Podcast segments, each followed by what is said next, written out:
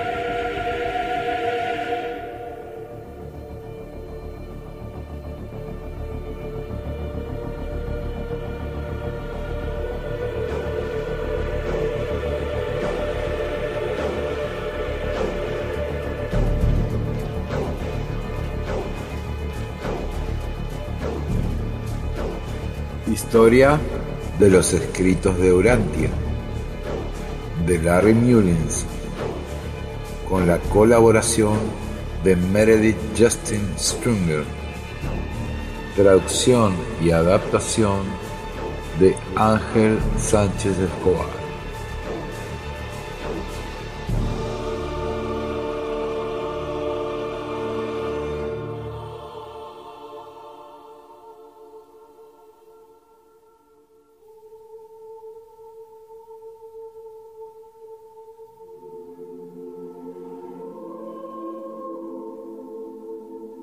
Me sorprende la falta de entusiasmo de la mayoría de los miembros del foro. Para 1929, cuando el foro comenzó a releer los 57 escritos y se les pidió que hicieran preguntas más inteligentes, había en el mundo gran agitación e incertidumbre. El 28 de octubre de ese año tuvo lugar el lunes negro, que significó un colapso bursátil sin precedentes y una gran crisis económica que provocó el colapso financiero en Estados Unidos y una gran recesión en Europa, aunque los efectos se dejaron notar en todo el mundo. En Alemania, el partido nazi ganaría 107 escaños en las elecciones que tendrían lugar el año siguiente. En 1929, Bill Sadler, el hijo del Dr. Sadler, a la edad de 21 años, comenzaría a ser más y más activo en la revelación. Sin embargo, no hay en los escritos ni referencias ni reconocimiento alguno de parte de los reveladores de la ayuda prestada en forma de preguntas por el foro o por la comisión de contacto. En un principio, esas preguntas fueron muy simples, pero la petición de que se hicieran preguntas de mayor calado tuvo su efecto y los reveladores ampliaron el material de forma considerable. El escrito inicial sobre la naturaleza de Dios se amplió a dos y posteriormente a cinco. Una pregunta sobre el término ser personal resultó en un nuevo escrito. Durante los cinco años que siguieron, los 57 escritos se incrementarían en 119 estos estaban divididos en tres partes. La primera, el universo central y los suprauniversos o superuniversos, con 31 escritos patrocinados por un colectivo de seres personales de Ubersa, bajo los auspicios de los ancianos de los días de Orbontón. Ubersa es la capital de Orbontón. Segunda, el universo local, con 25 escritos patrocinados por un colectivo de seres personales de Nevadón, bajo los auspicios de Gabriel de Salvington.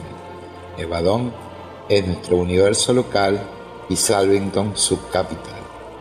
Tercera, la historia de Urantia, con 63 escritos patrocinados por un colectivo de seres personales del universo bajo los auspicios de Gabriel de Salvington. Cuando el foro completaba esta segunda lectura de los escritos de las partes primera a tercera, se sucedía otro acontecimiento respecto a los escritos de Jesús. Sabemos que Sadler creía que los miembros de la Comisión de Seres Intermedios asignada a la revelación tenían dudas sobre su potestad para dar a conocer a la Comisión de Contacto la vida y las enseñanzas de Jesús. Para aclarar la situación, se efectuó una acción legal amistosa celestial, en el que estos seres intermedios se enfrentaron al grupo de seres intermedios responsables de recopilar los escritos de Jesús, acusándoles del incumplimiento de las normas del universo. Los consejeros del sistema local se negaron a examinar el caso y lo remitieron a un escalafón superior, a los consejeros de la constelación de Norlatiadec. Estos tribunales lo enviaron a su vez a los consejeros de Nevadón, y todavía iría el caso a un escalafón superior, a las autoridades del superuniverso de Orbontón. Desde principio a final, la amistosa protesta tardó en resolverse un año en tiempo de Durantia.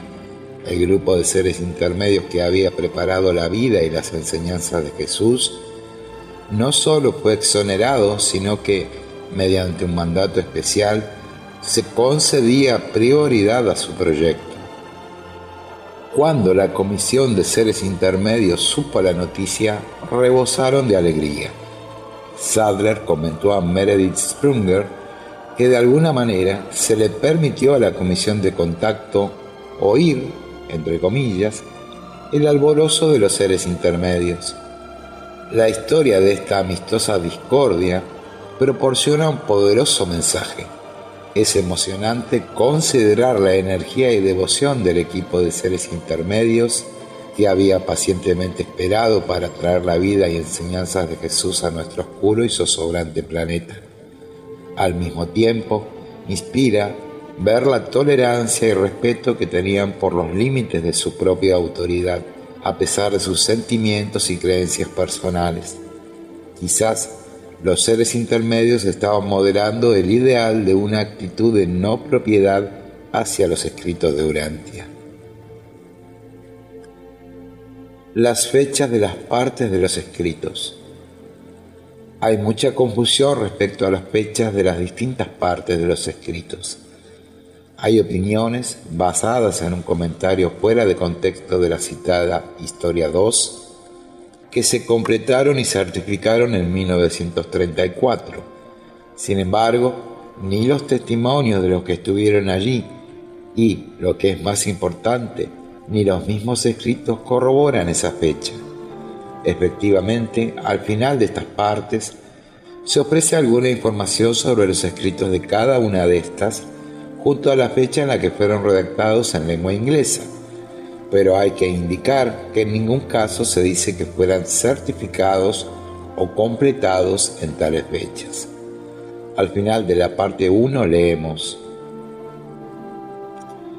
estos 31 documentos que describen la naturaleza de la deidad, la realidad del paraíso, la organización y funcionamiento de los superuniversos y del universo central, a los seres personales del gran universo y el elevado destino de los mortales evolutivos, se patrocinaron, formularon y pusieron en el idioma inglés por una alta comisión consistente en 24 regidores de Orbontón, actuando de acuerdo con un mandato emitido por los ancianos de los días de Ubersa, que nos instruyó para que hiciéramos esto en Urantia planeta número 606 de Satania, en Norlatiadec de Nevadón, en el año 1934 después de Cristo. Página 354.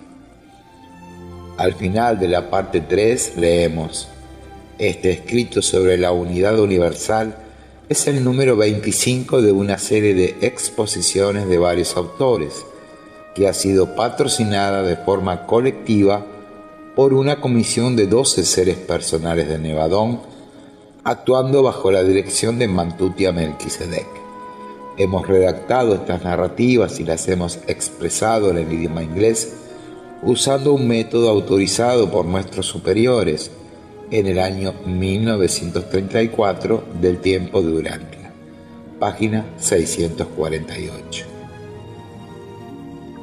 También al final de la parte 3 se dice, este escrito que ilustra las siete efusiones de Cristo Miguel es el número 63 de una serie de exposiciones patrocinadas por numerosos seres personales que narran la historia de Urantia desde sus orígenes hasta el tiempo de la aparición de Miguel en la tierra, a semejanza de la carne mortal. Una comisión de 12 miembros de Nevadón, bajo la dirección de Mantutia Melquisedec, autorizó estos escritos. Hemos redactado estas narrativas y las hemos expresado en el idioma inglés usando un método autorizado por nuestros superiores en el año 1935 después de Cristo del tiempo de Urantia, página 1319. Es posible que el último escrito de la parte 3 haga una especie de puente entre esta y la cuarta con los escritos de Jesús y, por su fecha y autoría, se añadiese a los 62 ya existentes justo antes de que los escritos de Jesús llegaran en 1935. El escrito 119, el que hace el número 63 de la parte 3, parece que no guarda secuencia con los escritos anteriores de dicha parte. Su autor es el jefe de las estrellas de la tarde, alguien que no había sido autor de otros escritos. A partir de este escrito, se da un cambio de enfoque a una nueva fase de la historia de nuestro planeta, porque se recupera y expande el conocimiento humano perdido con relación a la cuarta revelación de los tiempos, la vida y las enseñanzas de Jesús de Nazaret. Parte 4. Los escritos de Jesús. Aunque en el libro está sin fecha, la parte 4, la vida y enseñanzas de Jesús, apareció de una sola vez en 1935, sin responder a pregunta alguna del foro. Probablemente los seres intermedios ya la habían escrito en el momento en que se les concedió permiso para materializarla. En la introducción de esta parte 4 se lee, este conjunto de escritos ha sido patrocinado por una comisión de 12 seres intermedios de Durantia, bajo la supervisión de un Melquisedec, director del grupo revelador. El ser intermedio secundario, a quien le fue encomendada la custodia suprahumana del apóstol Andrés, proporcionó la base para esta narración. Página 1321. Al comienzo del escrito 121, el segundo de la serie, el intermedio encargado dice, soy el ser intermedio secundario con anterioridad asignado al apóstol Andrés y actuó bajo la supervisión de una comisión de 12 miembros de la Fraternidad de los Seres Intermedios Unidos de Urantia y el patrocinio conjunto del presidente de nuestro orden y del Melquisedec en servicio. Se me ha autorizado para que narre los actos de la vida de Jesús de Nazaret, tal como mi orden de seres terrestres los observó y tal como con posterioridad los registró parcialmente el ser humano bajo mi custodia temporal. Andrés, consciente de que su maestro evitaba con tanta escrupulosidad dejar testimonios escritos de su paso por la tierra, se negó con firmeza a que se multiplicaran los textos del relato escrito. Los demás apóstolos de Jesús compartían esta misma preocupación, de aquí que la redacción de los evangelios se dilatara en el tiempo página 1332. La parte 4 se materializó en forma manuscrita al igual que las otras tres partes. Tenemos los testimonios de William Sadler y Christie que le dijeron a Sprunger que toda la revelación se había materializado escrita a mano.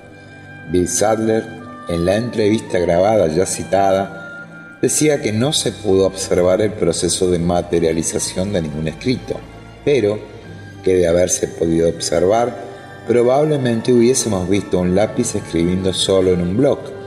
Además, cuando se le preguntó si los escritos se escribieron a lápiz, contestó que sí. JJ Johnson de Phoenix, Arizona, igualmente apoya esta idea del texto materializado de forma manuscrita, apoyándose en sus conversaciones con Christie, que le informó de este hecho. También le preguntó cómo sabía las palabras que estaban en cursivas, y Christie le respondió que estaban subrayadas en el original.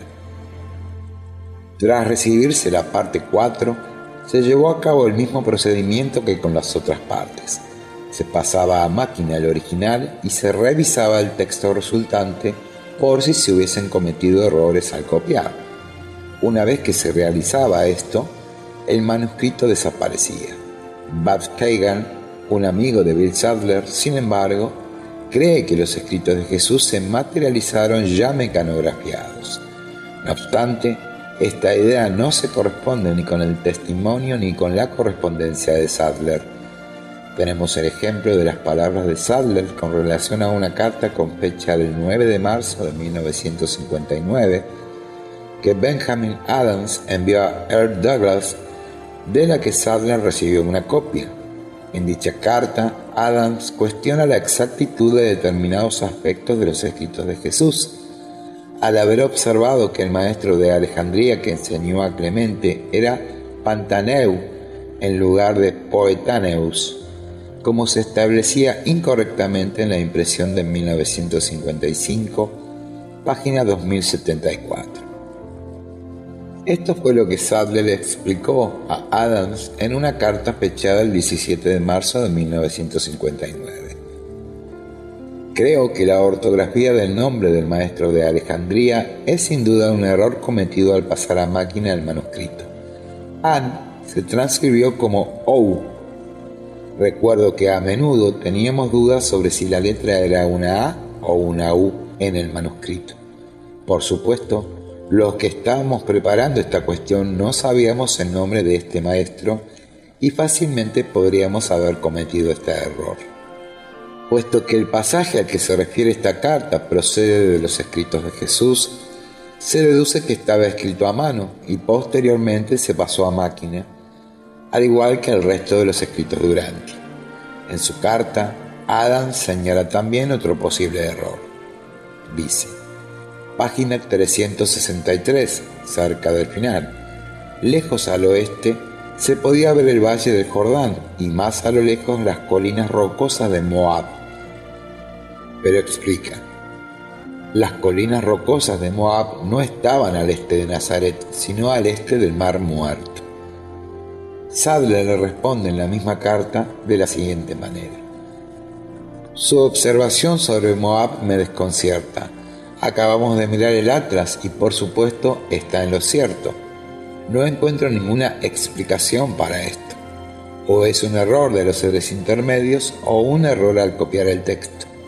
No puedo decir otra cosa sino que tiene razón.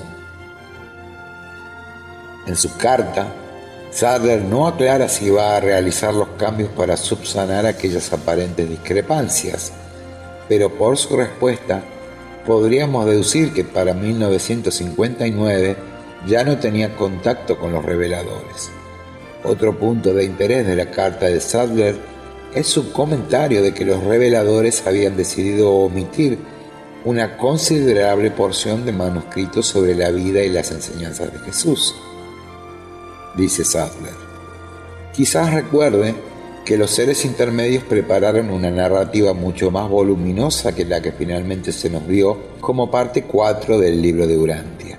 Es posible que se encontraran con alguna dificultad al suprimirla.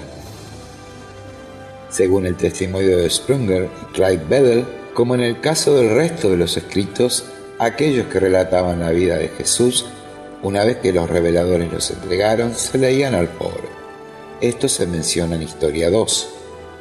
Este era el plan. Leeríamos un escrito los domingos por la tarde y el domingo siguiente se entregarían las nuevas preguntas. Una vez más, éstas se separarían, clasificarían, etc.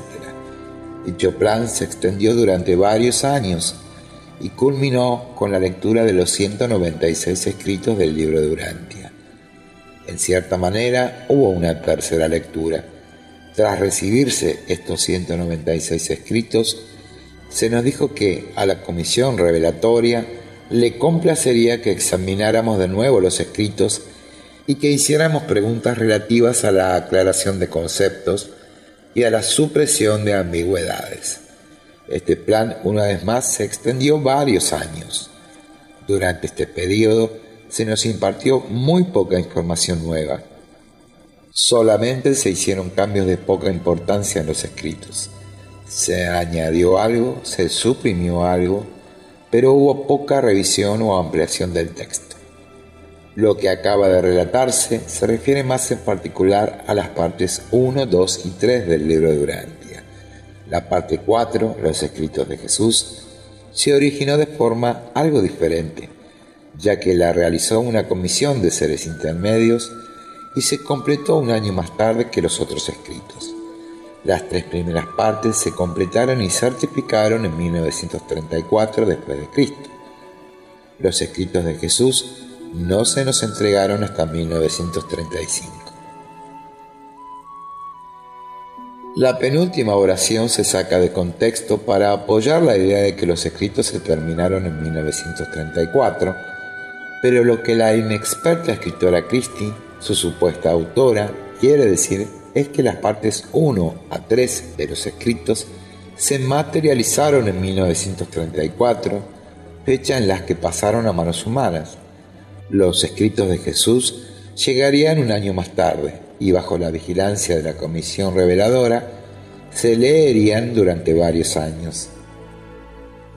Hay una anécdota que le oí a Clyde Bedell y a Sprunger con relación a los escritos de Jesús, que muestra que los seres intermedios, una vez que estos se leían al foro, los revisaban. Sucedió en una de esas habituales lecturas de los escritos los domingos al foro, Sadler leyó, Nathaniel, para ser judío, tenía un buen sentido del humor. Esto provocó en el pueblo algunas risas disimuladas. Más tarde, cuando se extrajo de la caja de seguridad del texto mecanografiado, se observó que esta referencia se había omitido, porque el hecho de que el texto mecanografiado siempre se guardaba en una caja de seguridad, nunca se llegó a determinar cómo se realizaron ni esta ni las demás correcciones. La lectura de los escritos continuó durante los años 30. En 1983, Clyde Bedell dice, los escritos se revisaron hasta el 196. Se leían, se hacían las preguntas y luego las respuestas se incorporaban al texto con su consiguiente ampliación, y así sucesivamente. Cuando en 1935 se recibieron los 67 escritos de Jesús, no solamente resultó aquello una sorpresa por el hecho de que el manuscrito no constituía ninguna respuesta a las preguntas del foro, sino porque la vida y enseñanzas de Jesús ampliaban el alcance y las consecuencias de la revelación. Como se ha comentado, en referencia a la carta que Sadler envió a Adams, la versión final que se materializó para los humanos, una vez revisada por los seres intermedios, era mucho menos voluminosa que la original. No obstante, esta parte, la cuarta del libro de Durantia, que contenía un marco temporal extraordinariamente detallado, aumentó el tamaño del texto completo en un tercio. Las 1300 páginas de las partes anteriores del libro cubren un periodo de 400.000 millones de años, llegando incluso a los orígenes del tiempo mismo, y describen distancias más allá de la imaginación humana. Frente a esto, las 773 páginas de la parte 4 narran la vida y enseñanzas de Jesús durante un periodo de 36 años, centrándose principalmente en sus viajes en un espacio de unos pocos cientos de kilómetros cuadrados. Además, casi un tercio de esta contiene los últimos siete días de su vida y los acontecimientos que tendrían lugar tras su muerte. Sería difícil calcular la proporción en tiempo y texto. No debe sorprender que Clyde Bedell dijera más tarde, las primeras 1300 páginas son un preámbulo a las últimas 800 páginas, las más importantes que se han imprimido sobre la tierra, la vida y enseñanzas de Jesús. Estas 800 páginas no están para apoyar las primeras 1300 las primeras 1300 páginas están en el libro de Durantia para proporcionar un inconmensurable telón de fondo cósmico, un escenario infinito y un apoyo para el creador de nuestro universo. Vivir una vida con una misión en nuestro pequeño planeta. Algunos cristianos fundamentalistas señalarían la advertencia de Juan al final de su Apocalipsis, el último libro de la Biblia, diciendo que nadie puede añadir ni quitar una sola palabra de lo escrito, pero también se puede citar otras palabras de Juan al final del Evangelio de Jesús. Y hay también otras muchas cosas que hizo Jesús, las cuales si se escribieran una por una, pienso que ni aún en el mundo entero cabrían los libros que se habrían de escribir. Juan 21, 25. Hay personas que se han sentido fascinadas por los hechos de Jesús y atesoran sus palabras recogidas en la Biblia. Pero si hubiese la más mínima posibilidad de que se hubiesen revelado otros hechos y palabras sobre Jesús, ¿no merecería la pena al menos examinar la parte 4 de los escritos de Urantia? Los escritos de Jesús han encendido en mí, como en muchos otros urantianos, un latente deseo de creer en el hombre de Nazaret e Hijo de Dios y estudiar sus enseñanzas. Cuando terminé su primera lectura, me di cuenta de que con la inocencia de un niño había redescubierto una fe en Jesús que acabaría con reconfigurar todo mi sistema de creencia. Ese es el poder de la vida y enseñanza de Jesús de Nazaret. Además, como se dice en los mismos escritos, de todo el conocimiento humano, lo que tiene más valor es conocer la vida religiosa de Jesús y cómo Él la vivió. Página 2090. Sin embargo, en los años que siguieron a la publicación del libro de Urantia, estos se intentaron desacreditar aduciendo que habían sido añadidos en el último momento e incluso que habían sido ideados por el Dr. Sadler mismo. Todavía hoy hay personas que persisten en esta idea. Sin embargo, hay mucha documentación que apoya la idea de Clyde Bedell de que estos escritos representan una obra maestra a la que dan su marco los anteriores escritos. Alguien dijo una vez, la última parte del libro de muestra cómo vive alguien que ha comprendido las primeras tres partes. Nadie que crea que William Sadler es el autor o que es él quien ha revisado los escritos en su totalidad o en parte, ha podido dar nunca una razón convincente. Sadler no tenía necesidad de hacer aquello. Ya tenía éxito en su vida y era famoso, y no consiguió ni poder ni riqueza con los escritos. De hecho, si se hubiera hecho pública su relación con el libro, su floreciente carrera profesional podría haberse puesto en peligro.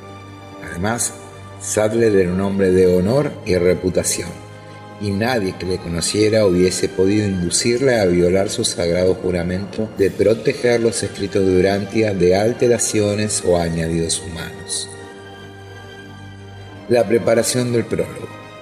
En un determinado momento, William Sadler y su hijo Bill Sadler pensaron que los escritos de Urantia necesitaban algún tipo de introducción y con tal propósito prepararon un documento pero sufrieron un gran revés en una sesión de contacto.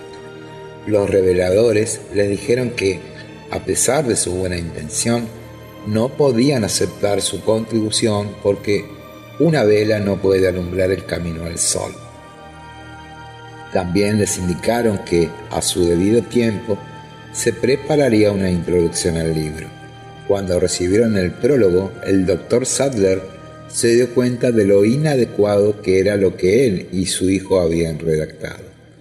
Más tarde, sin embargo, se le dio permiso a Bill Sadler para componer una tabla de contenidos del libro con los títulos de los escritos y los encabezamientos de las diferentes secciones. JJ Johnson señala que Bill Sadler se tomó algunas pequeñas libertades al respecto, como el hecho de colocar a Mantutia Melquisedec como el autor del escrito 120, algo que solo se sugiere en este. El doctor Sadler dejó bien claro que con excepción de la tabla de contenidos, ningún humano había sido el autor de parte alguna del texto de los escritos de Urantia. El doctor Sadler dejó bien claro que, Con excepción de la tabla de contenidos, ningún humano había sido el autor de parte alguna del texto de los escritos de Urantia. Es de notar en este sentido que un miembro del foro mencionó la posibilidad de mejorar uno de los escritos, pero aquello se transmitió a los reveladores a través de la comisión de contacto y estos rotundamente manifestaron que no se permitiría ningún añadido humano. Se tomaron, pues, todas las medidas posibles para publicar los escritos de Durantia y el prólogo tal como se habían recibido. Como se lee en el libro, el prólogo termina con las siguientes palabras. Redactado por un consejero divino de Orbontón, jefe del colectivo de seres personales del superuniverso designado para describir en Urantia la verdad acerca de las deidades del paraíso y el universo de los universos. Página 17. La tercera vuelta del polo. Para 1939, la habitual lectura y formulación de preguntas se habría convertido en algo rutinario y es posible que algunos miembros del foro hubiesen perdido su entusiasmo. El movimiento de personas en el foro continuaba siendo grande y era de notar la escasa asistencia regular a este.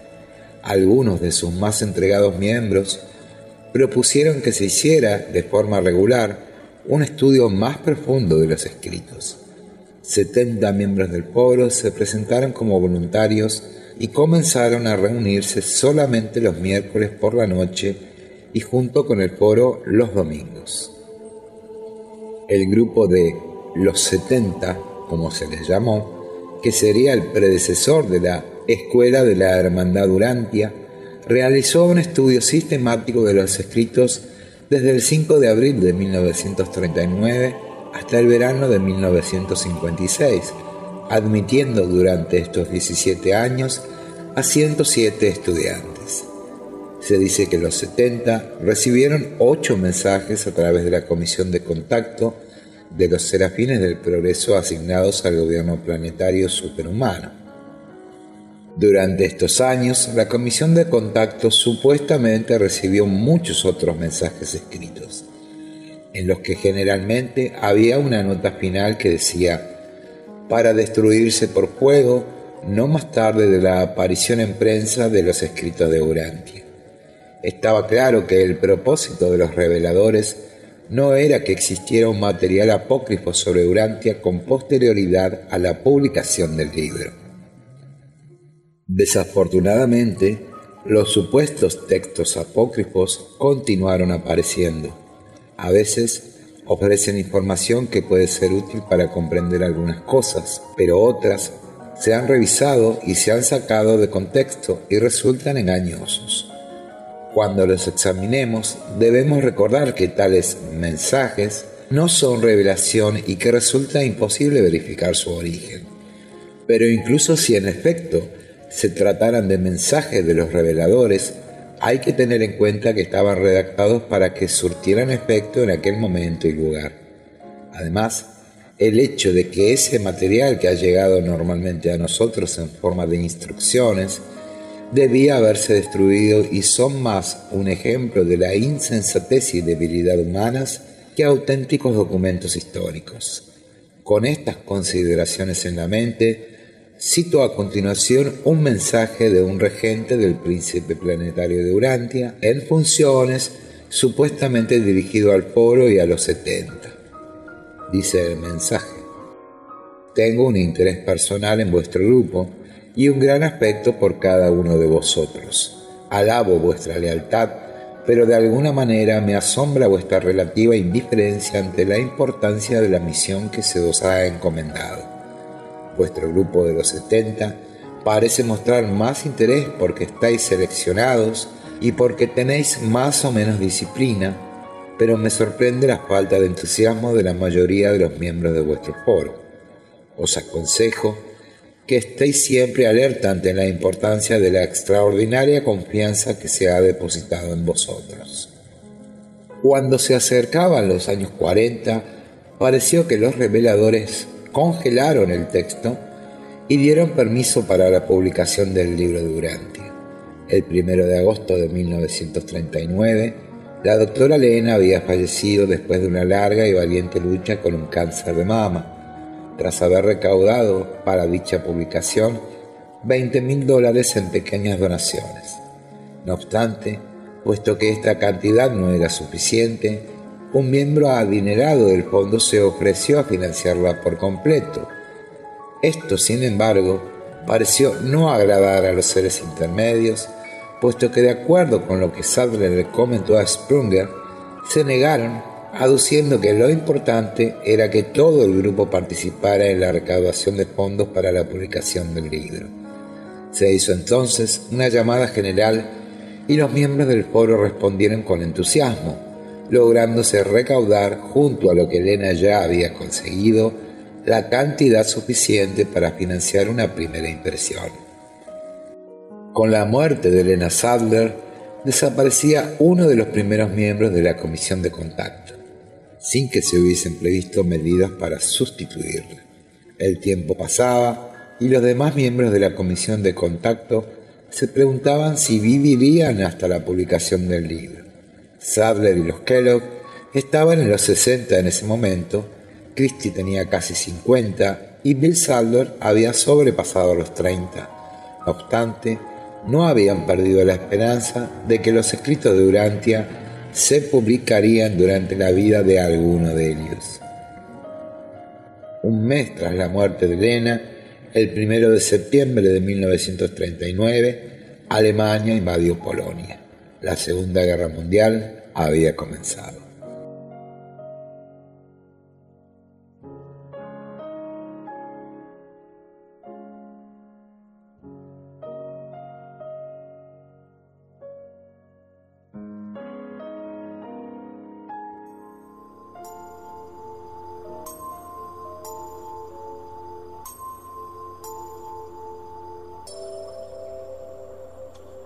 Esperamos hayas disfrutado.